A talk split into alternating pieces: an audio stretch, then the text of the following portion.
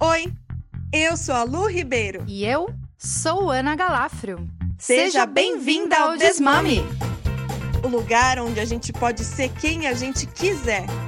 Porque afinal, existe vida apesar da maternidade e a gente pode provar. Chega mais! Esse episódio é um oferecimento de Coloca sua marca aqui, mulher. Nós já te convidamos a seguir nosso podcast na plataforma de streaming, assim você receberá as notificações dos novos episódios. Lembrando que estamos aqui com vocês toda terça-feira. Sejam bem-vindas à quinta temporada. Oi, gente. Estamos aqui hoje, Luciana Ribeiro e eu, para falar de um assunto que surgiu como um pop-up na nossa cabeça. Assim como a opinião dos outros parece aparecer como um pop-up na nossa cabeça. Surge aquele balão de diálogo, não é mesmo? Quando a gente está diante, principalmente, de decisões autênticas que respondem a um chamado interno a gente vai desenvolver mais a respeito disso, mas hoje o tema é a opinião dos outros, das mais outras. Conhecida, mais conhecida como opinião dos outros. Opinião dos outros. E a sua opinião importa, então avalie nosso podcast, a Luca. Maravilhosa. E justamente, né, Lu, como é que a gente começa essa história? Eu queria começar essa história pensando em como é formada a nossa própria opinião. A opinião que eu tenho acerca de mim. Como é que eu fiz a leitura do mundo, do que é bom, do que é mal, do que é aceitável, inaceitável, ético, antiético. Então, antes de tudo isso, quando eu era um bebê aprendendo a ler o mundo, eu tinha um adulto, no meu caso, uma adulta, mais de uma, referência de mundo. Então, a gente que é mãe faz esse papel também, de nomear o mundo para uma criança.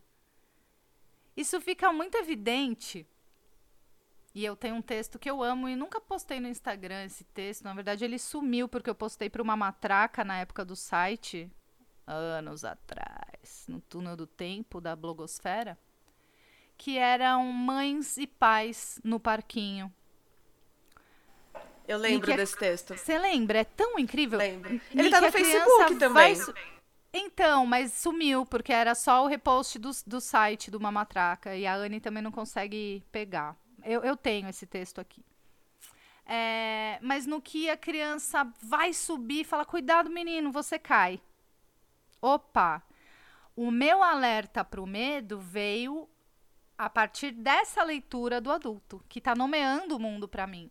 E a gente vai introjetando essa leitura e vai formando o nosso próprio caráter, né? Então, eu quero trazer como referência a controversa analista Laura Gutman, o seu livro O Poder do Discurso Materno, que eu gosto muito da leitura que ela traz. É, guardem as controvérsias, tá? A sua opinião dos outros aí. E ouve.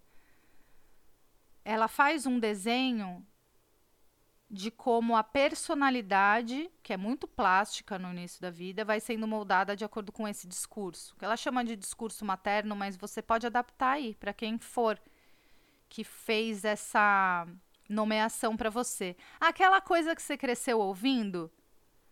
Ai, mas ela é esquentadinha. Mas ela é boazinha. Ela é muito inteligente.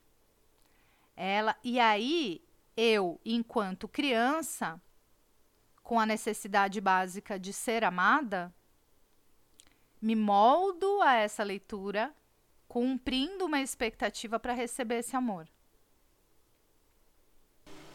Aí eu tô Exato. me colocando enquanto criança, enquanto mãe, né, Lu? Tipo assim, Isso, fazendo é, essa viagem no tempo. Meu Deus, o que, que eu tô nomeando pros meus filhos? Meu Deus, o que eu fui nomeada, né? É, já tô errando desde que estão na minha barriga. eu eu acho que é importante mesmo a gente colocar aqui, apesar das controvérsias todas, e eu sou uma das pessoas que, que tem um pouquinho de ranço da, da Laura Gutman, mas eu gosto muito desse, desse livro no contexto, com, um contexto geral, assim. É, ainda mais quando a gente tira isso da, da carga da mãe e coloca, né, das pessoas da vida aí. Porque Exato. Faremos Da isso minha- aqui, tá? Porque aqui a gente não vai pôr sobrecarga em mãe nenhuma. Jamais. Até porque a minha vivência é, não, não tem só esse peso da minha mãe. A, a minha vivência tem um peso enorme do meu pai, um peso enorme de tias e tios, é, porque apesar de ser uma família muito grande, né, da, da minha mãe e do meu pai, a gente tinha um contato muito grande com vários tios, várias tias, várias não sei o quê. Então, o que eu sinto, assim, hoje, né, depois de terapia, depois de autoconhecimento e tal, eu sei. E que isso só veio depois que eu fui mãe, tá? Depois que eu fui mãe, que eu fui investigar da onde vinha. E é acho que- exatamente isso, porque a maternidade é um momento onde essa máscara de personalidade que eu fui moldando no meu rosto para receber o amor. E você falou muito bem, não só da mãe, do pai, de outras figuras, no meu caso da igreja, do papel que eu devo desempenhar a maternidade e o vazio social, o vazio profissional, o puerpério, é um momento em que essa máscara faz crack, seca e cai. Fala, uau, mas então não sou aquilo, mas então o que sou? Eu sempre proativa, eu sempre autossuficiente. Agora, por favor, alguém traz uma água pra mim, porque se eu me mexer, essa criança vai acordar. É. E quando a gente fala, né, que a maternidade ela tira muita sujeira do tapete, é sobre isso, porque a gente se vê nua de uma personalidade que a gente vai ter que conhecer, que a gente não sabia quem era tão profundamente assim. A gente tinha um personagem ali que colocaram pra gente pra poder moldar a vida das pessoas também, pra elas se sentirem um pouco mais confortáveis de terem a gente na vida delas, né? Aham. Participando da vida delas. E aí, é, é, isso tudo vai sendo construído, assim, eu tive, eu tenho mais uma irmã, ela é mais nova que eu, cinco anos e meio. E a gente foi criada nesse lugar de muito, muitos opostos, muito até de competição, sabe? É uma dualidade. ah, competição com certeza. É, porque eu acho que eles usavam muito, né, isso pra falar, é, para tentar incentivar, né, na, na tentativa de incentivar, dizer, olha, sua irmã fez isso, olha, sua irmã fez aquilo. E eu, na real, eu era só uma cobaia, né? Porque eles também não sabiam o que, que, que eu tava fazendo da vida. Diria Renato E- Russo, são crianças como você. São crianças como você. E hoje é muito é muito difícil a gente chegar na maternidade, a gente sendo mãe, sem ter olhado para isso, porque parece que a dor desse luto é muito maior. Da gente começar a identificar essa infância. é, parece o show de Truman, né? Porque eu, eu me sentia muito nesse lugar, assim, de, tipo, inventaram um negócio para mim que eu não sou. Mas afinal de contas, quem eu sou? Vou dizer que hoje sei quem sou? Não, não vou dizer, porque ainda, né, nesse lugar que a gente vai construir ao longo desse, desse episódio, a gente vai em, em, em lugares diferentes, né, em espaços diferentes da vida, em momentos diferentes, a gente ainda vai recebendo essas opiniões dos outros. Eu amo que você diga isso, porque a maternidade é quando o crachá cai da roupa. Eu, veterinária, tava ali no crachá, né? Quem eu sou. Muito pautado na identidade profissional, muito pautado no papel atribuído ao sexo feminino, de como a gente é socializada para ser. Ah, você fala muito grosso, você fala muito alto. Porque a mulher tem que ser mais generosa, mais doce, mais maleável.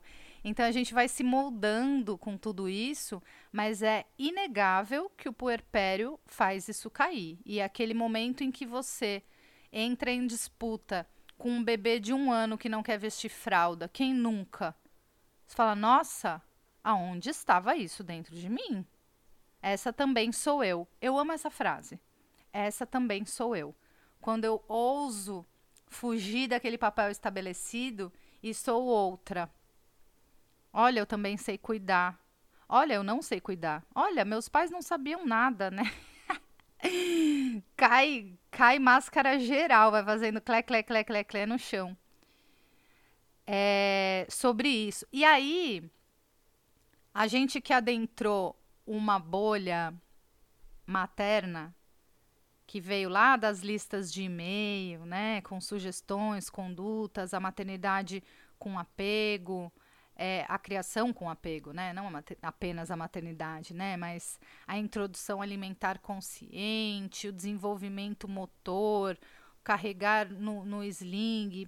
São várias coisas que a gente foi adentrando com base em opiniões, algumas científicas, algumas de orelhada, algumas apenas eu fiz, deu certo. Minha mãe fez e eu não morri. E a gente vai indo, né, tentando encontrar nossa própria voz. Acho que a, o grande tema de hoje, que a gente vai chamar de opinião dos outros, mas é encontrar a minha própria opinião. Como a mulher está em busca de autenticidade. Ah, acredito que os homens também, porque agora que eles estão começando a ver você, querido homem, ouvinte, pelo menos nosso editor, eu sei que está ouvindo. Então, essa pode ser para você, meu querido Tassiano. É, que já descobriu que aquela velha conduta tóxica da masculinidade já não serve mais, também precisa buscar novas maneiras de interagir nesse mundo onde não cabe mais a topzeira do homem hétero, a autoestima do homem hétero, o poder supremo do homem. Quanto mais branco, mais poder, né? Então tem esse recorte também. Quanto mais católico, mais poder. Tava ouvindo o Al Masculina com Alexandre Coimbra Amaral, ele falou disso, né? Tem várias camadas da masculinidade também. Mas isso de fato tem a ver com a vida adulta e tem a ver com a parentalidade. Porque se eu estou muito distante do meu eu essencial, de quem eu realmente sou e quero ser, porque acredito nessa mudança, quanto mais distante eu estou, mais difícil é ver a formação do caráter dessa criança, ver as vontades, né? Conhecer o eu, conhecer o terrible twos, conhecer o, a manifestação de vontade daquela criança. Porque eu mesmo silenciei todas as minhas vontades. E quem você pensa que é agora pequeno pirralho para se jogar no chão no mercado, não é mesmo? Exatamente. E sabe o que eu fiquei, eu fiquei lembrando, assim, da, de como era difícil de começo, principalmente a Sara, que era é, sempre foi um espelho meu, assim, de.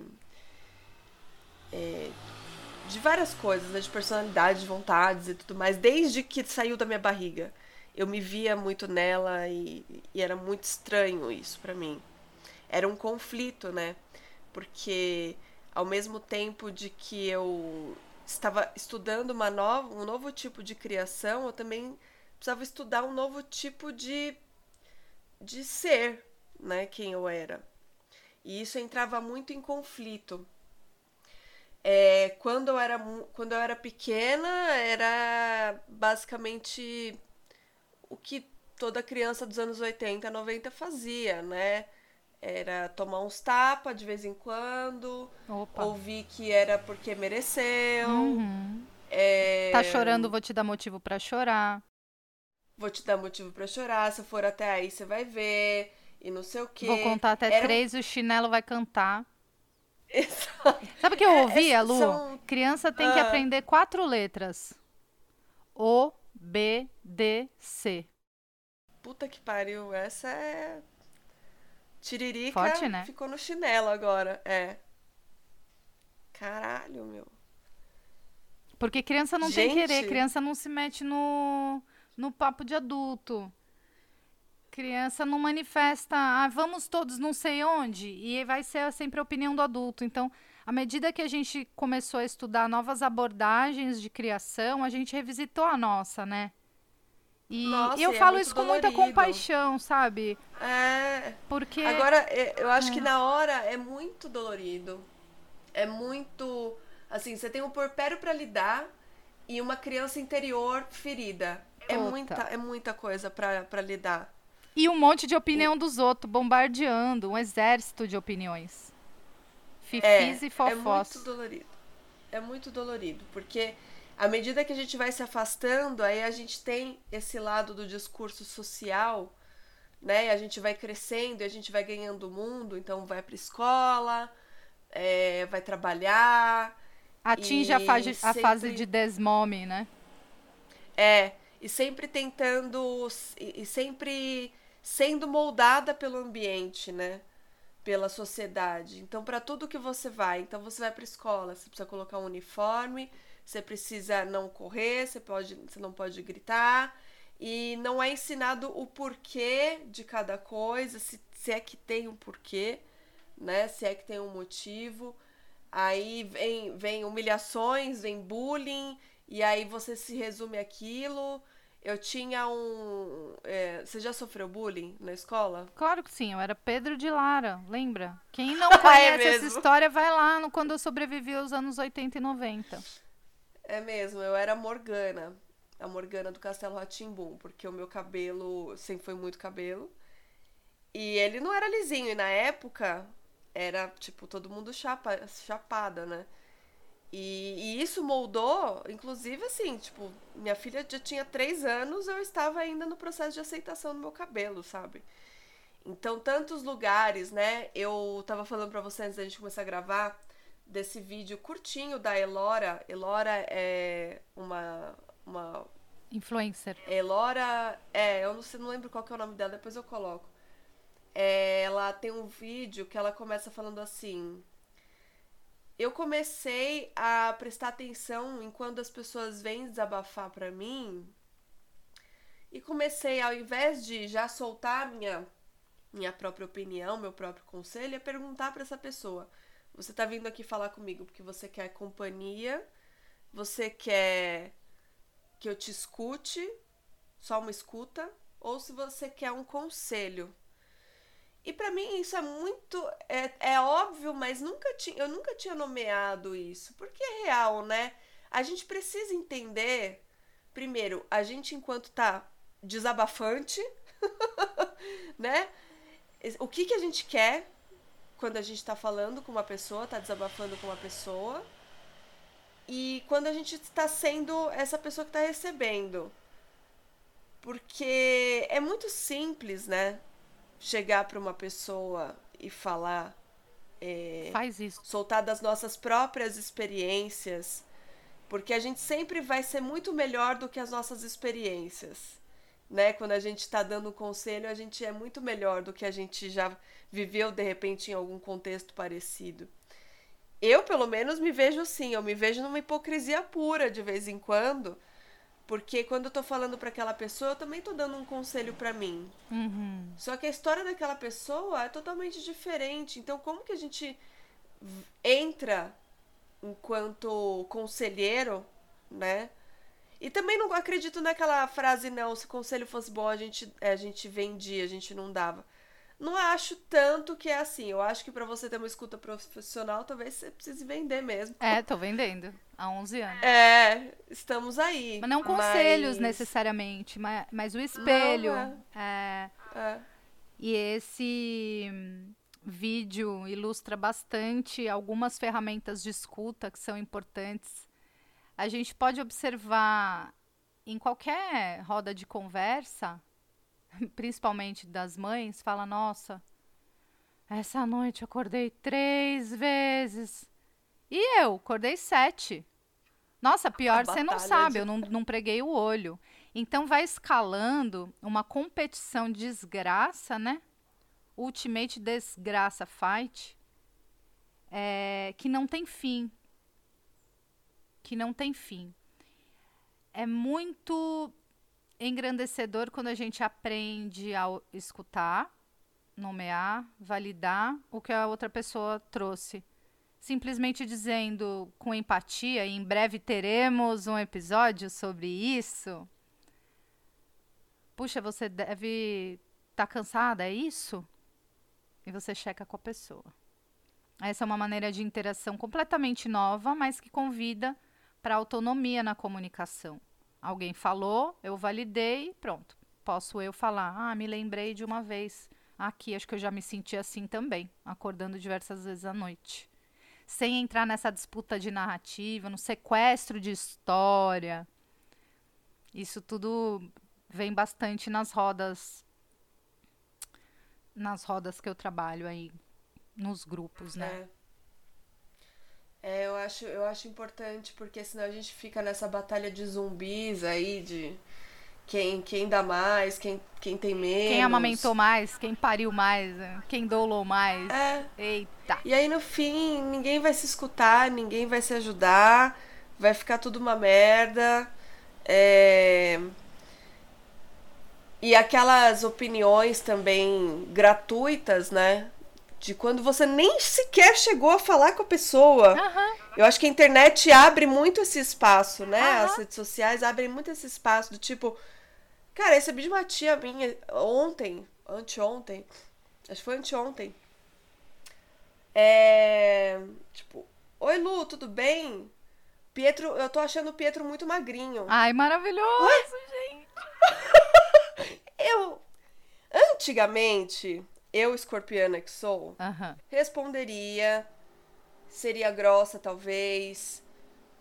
Mas eu olhei aquilo e falei, bom, eu não falei nada, ela veio e usou a energia dela gratuitamente. Seu conselho vai ser anotado e em breve o nosso centro de atendimento ao consumidor entrará em contato. Obrigada por sua avaliação, senhora.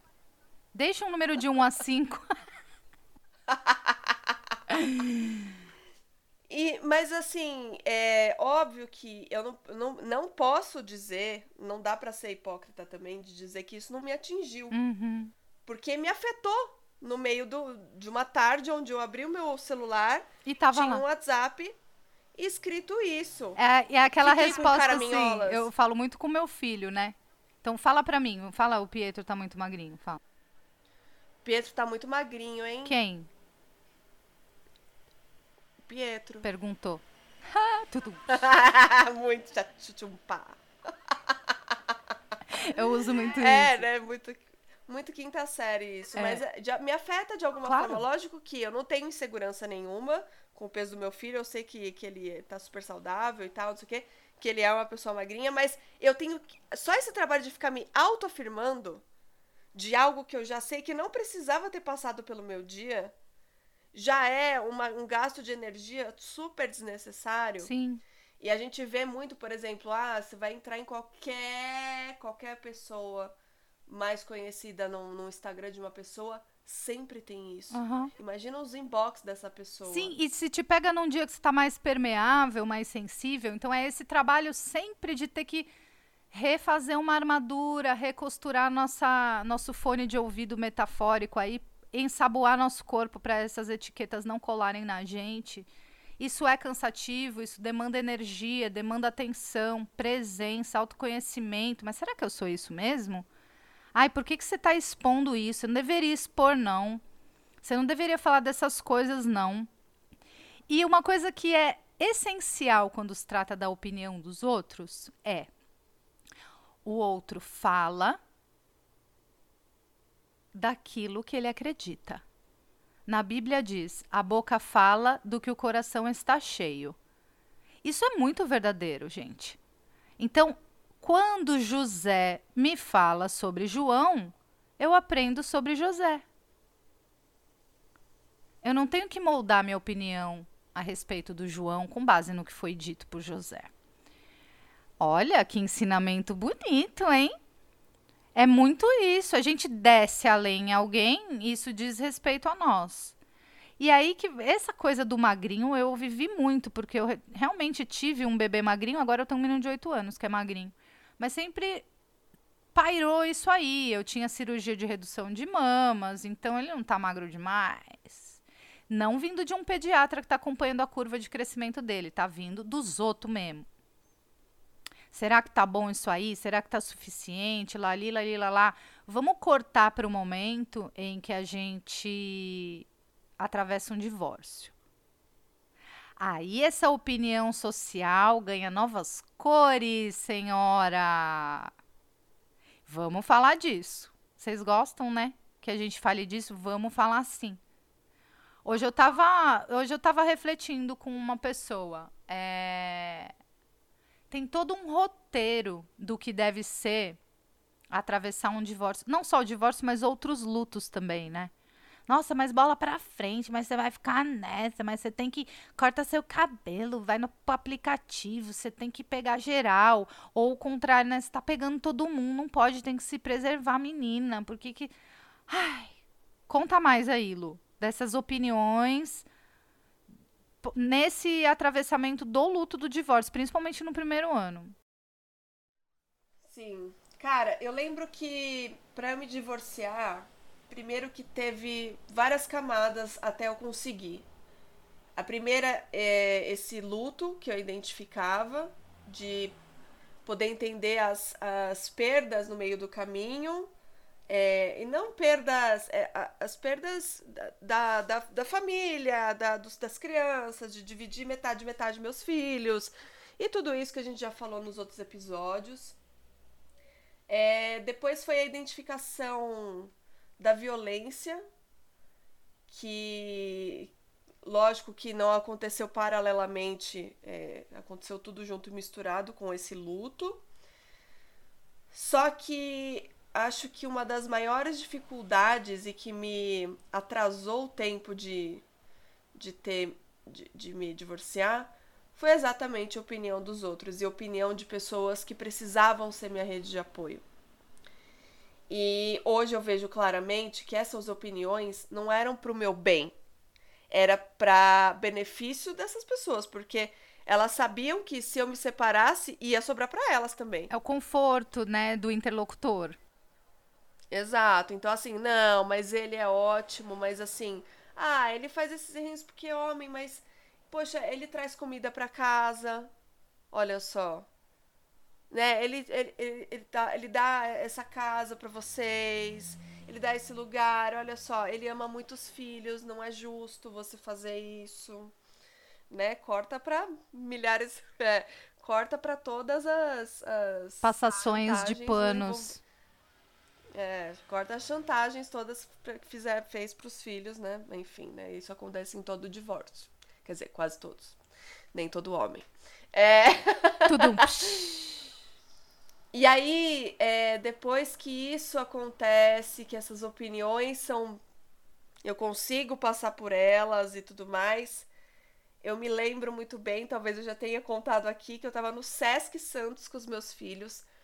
Já estava separada, assim, sei lá, há um dia, há dois dias. Era o segundo dia na minha casa sem, né, o pai das crianças. E aí a gente tava no Sesc, as crianças super pequenininhas, a Sara com quatro, o Pedro com dois. E uma mulher chegou perto de mim e a gente tava falando não sei o quê. Eu sei lá por que que eu falei assim, ah, eu acabei de separar. Ela imediatamente não sobrou um espaço para um, um peido. Ela virou para mim e falou assim: Ah, vocês voltam? Maravilhoso! Eu nunca tinha visto essa mulher na minha vida. É maravilhoso. Eu falei: Não, não volta. Ah, volta sim, você é jovem. maravilhoso! achei maravilhoso, de um primor. Mas assim, olha, porque... vamos fazer um exercício empático. O que ela tá dizendo é assim: você foi largada, mas você é jovem, ele ainda vai te querer ainda dar um caldo, essa mulher gostosona aqui, com essas crianças, com esse sorrisão. O que ela tá querendo é te proteger da solidão, né? Muito doido, cara, mas da onde tira coragem para meter uma dessa? É que a gente não tá acostumado a ouvir o problema dos outros e saber que as pessoas. deixar as pessoas sofrerem aquilo. A, a, deixar as pessoas sentirem a dor. A gente quer logo botar um metiolate ali, fazer arder rapidão, mas aí já estanca, aí já para. Né? Então a gente tem que dar essa resposta imediata e que isso vai acontecendo né, ao longo da, da, do divórcio e ele não para nunca mais, porque aí depois que você superou, mas como assim você superou tão rápido? Exato. Não, eu acho que você é lésbica, então. Acho que você já tá apaixonada por outra pessoa. Aí você começa a ficar com outra pessoa. Ah, porque você já tava com essa pessoa antes de terminar, então foi o pivô. Ah, porque não sei o quê. Cara, é um monte de coisa. E, e, e se fosse só isso que a gente tivesse que lidar na vida, mas você tá ali, recém-saída de um puerpério, separada, sem dinheiro, a vida não parou. violentada. É. Não parou. As coisas estão acontecendo enquanto você tem que lidar com a frustração dos outros, né? A gente já também falou aqui sobre ah, mas vocês eram tão bonitos. Adoro. Ah, mas o casamento, a festa de casamento foi tão bonita. Nossa, mas assim, Sim. E aí, cara, eu já fui em várias festas que eu dei PT. Uhum. Nem por isso a festa foi feia. Uhum. pois é, né? Ô Lu, e você foi falando dessa expectativa das pessoas para superação, seja lá o que isso signifique na cabeça de cada um, se superou rápido, também vai ser criticado. Isso também acontece no luto, né? Eu atendo também mulheres que atravessam luto perinatal, na perda dos filhos, e eu acho que essa dificuldade é geral da nossa sociedade em lidar com os lutos. Estou ansiosa pelo livro do Xande, que vai vir com esse tema aí, com Cláudio Tebas, vem em maio o livro. E eu tenho certeza que isso vai estar tá lá explanado, porque a gente desaprendeu a lidar com o enlutamento, com a dor, com a tristeza, qualquer dor. Dor de cabeça, aí toma a Neuza. Dor de cólica. Do parto. Toma um atroverã, toma e passa e volta para a sua vida. Dor do parto, vamos anestesiar. Então, é uma sociedade intervencionista por si, cheia, opiniuda, né? cheia de opinião. E eu acho que isso a gente não vai transformar. O que eu, o meu convite hoje, a minha opinião para os outros que estão nos ouvindo é trabalhar justamente nessa impermeabilização do nosso corpo, do nosso estado mental, para que essas opiniões hajam menos, que a gente não seja a bolinha de ping-pong da opinião das pessoas, né? Que a gente reencontre nosso centro, e essa é uma missão grandiosa, principalmente para as mulheres, para que a gente encontre o nosso eixo, nossa verdade, confie na nossa intuição, comece a praticar a escuta intuitiva, os chamados cíclicos, as vontades, a libido, é, esse é o convite principal.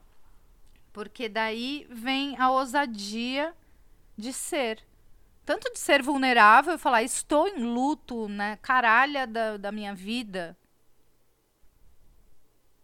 Quanto dizer, eu vou me permitir um dia mais leve. Vou fazer algo que nunca fiz.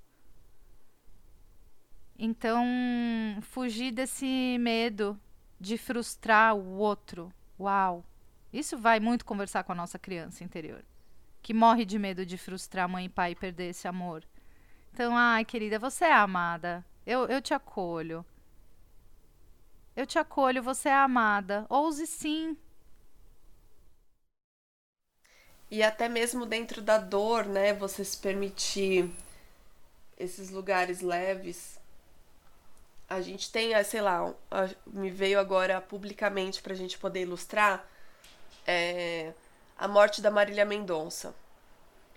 Muitas pessoas ficaram, né, acho que o Brasil todo ficou muito abalado, mas as pessoas próximas delas, né, dela, Maiara e Maraísa, é, o irmão dela também que canta, Pouco tempo depois eles estavam voltando a fazer shows e muita gente emitindo a linda opinião de que, ah, mas não tá sofrendo? Como assim? Você tá sofrendo e tá fazendo show? Olha só, gente, deixa a gente contar uma coisa. Existe beleza na transformação dos dias do luto. Existe uma coisa que se chama também sobrevivência. É a gente se reinventar para poder viver um luto. E eu estar aqui hoje falando, sorrindo, tal, não quer dizer que meu dia tá ótimo também. Mas eu estou me propondo neste momento transformar o meu dia ou transformar este momento do dia numa coisa diferente do mood dele, né? E isso é, não é que as pessoas não entendem, porque todo mundo vive isso. O problema é a gente poder admitir e acolher esses estados das pessoas. Ou, na verdade, passar batido, porque você não tem nada a ver com isso, vai cuidar da Eu sua quero focar vida. em mim. Ai, isso é algo É. muito mal visto, né? O egoísmo. Se a gente tivesse coragem de ser um pouco egoísta hoje, o que poderia mudar? Hum? Hum, gosto da proposta. Vamos para os quadros?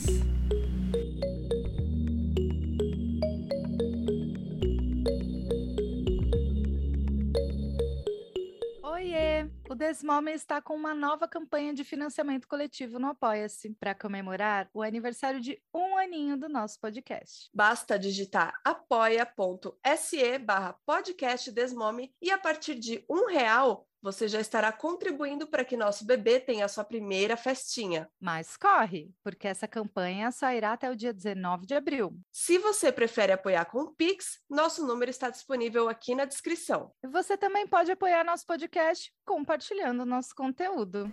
Vamos para os quadros lá, lá, lá, lá, lá, lá, lá. Essa lá, música lá, é gatilho lá, mim, lá, para. lá, lá, lá. Filha da mãe. Era essa a música que cantavam de bullying. Ai, desculpa, amiga. Eu não lembrei que fora. Vamos no improviso. Vamos lá, minha gente. Esse é o novo quadro do Desmome Podcast, quinta temporada. Vamos no improviso. A gente vai tentar, na verdade, é um trabalho de a gente tentar. E o improviso é isso, é a gente ser ridícula. E a gente tá aqui abrindo nosso coração e nossa, nosso ego, abrindo mão do nosso ego, na verdade, para poder ser ridículo aqui na frente de vocês.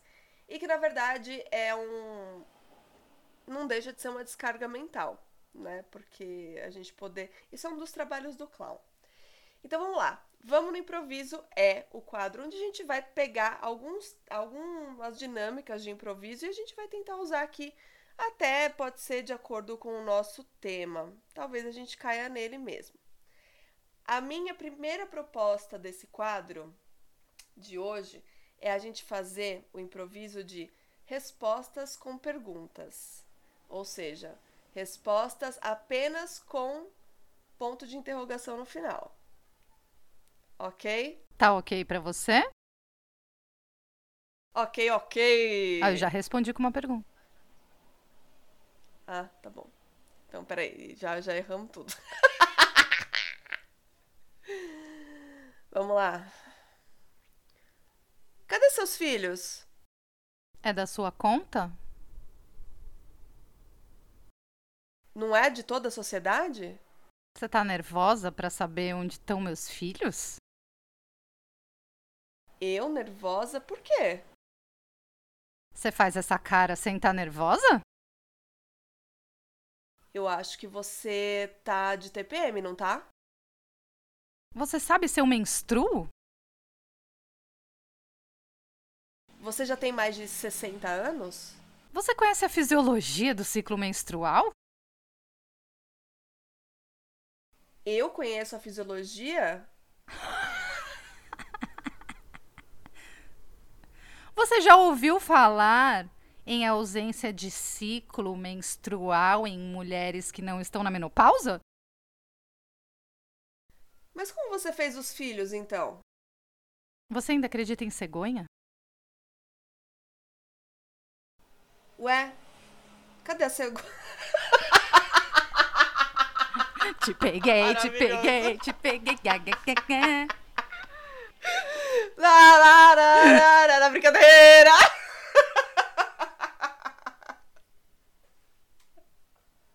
Valeu, hein, cara? Nossa! Amei, amei. Dava pra ter ido longe, hein? Então vamos de descarga mental.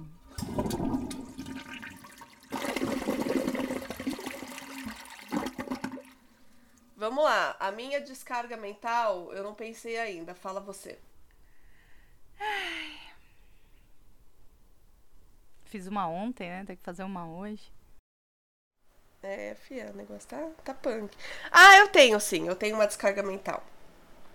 A minha primeira descarga mental da quinta temporada vai ser você pegar um dia para ser egoísta.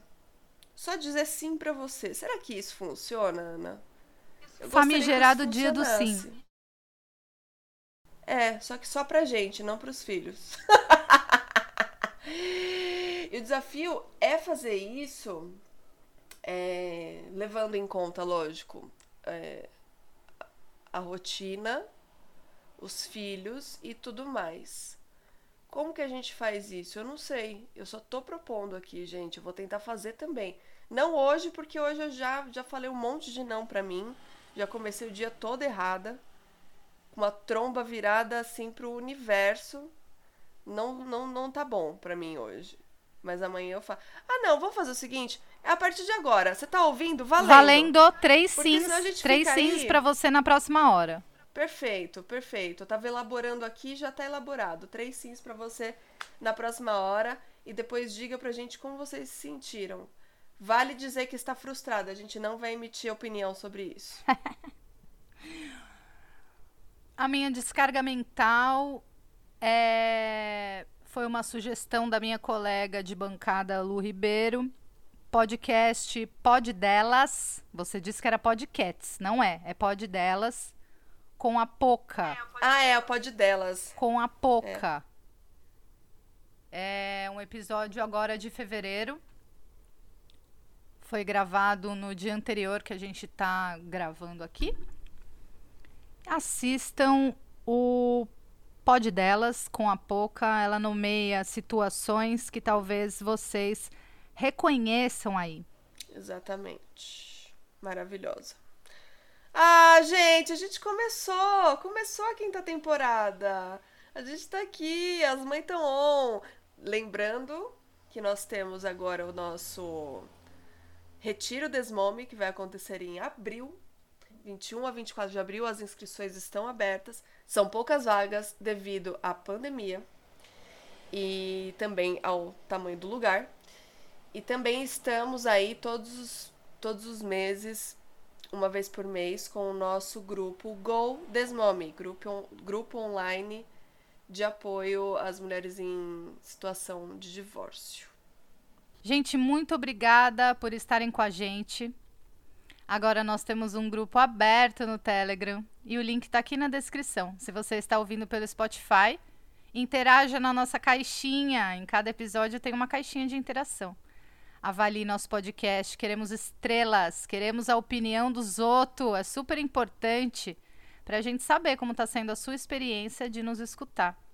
E isso também contribui para que as plataformas de streaming entendam o que vocês já entenderam, que o nosso conteúdo é relevante e legal. Muitos beijos, até terça-feira que vem. Lu, muito obrigada. Obrigada, meu amor. Um beijo, gente. Obrigada.